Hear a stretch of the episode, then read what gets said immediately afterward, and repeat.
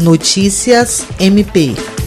O Ministério Público do Estado do Acre, por meio do Grupo de Atuação Especial de Combate ao Crime, obteve na Justiça a condenação de Tayane dos Santos Pereira pelos crimes de integrar organização criminosa e tráfico de drogas. Conforme a denúncia do MPAC, Tayane exercia a função de liderança na organização criminosa a qual pertencia, no município de Manuel Urbano, e cooptava novos integrantes, inclusive menores de idade, além de participar de batismos de novos integrantes. Ainda conforme a denúncia, a ré mantinha em depósito e guardava em sua residência, com o intuito de mercância, uma porção de entorpecentes apreendidos durante cumprimento de mandado de busca e apreensão. Na ocasião, foram encontradas conversas no celular da ré comprovando o envolvimento com o tráfico de drogas. A sentença, proferida pelo juízo da Vara de Delitos de Organizações Criminosas da comarca de Rio Branco, reconheceu a prática dos crimes atribuídos à ré pelo MPAC e a condenou a um total de 23 anos,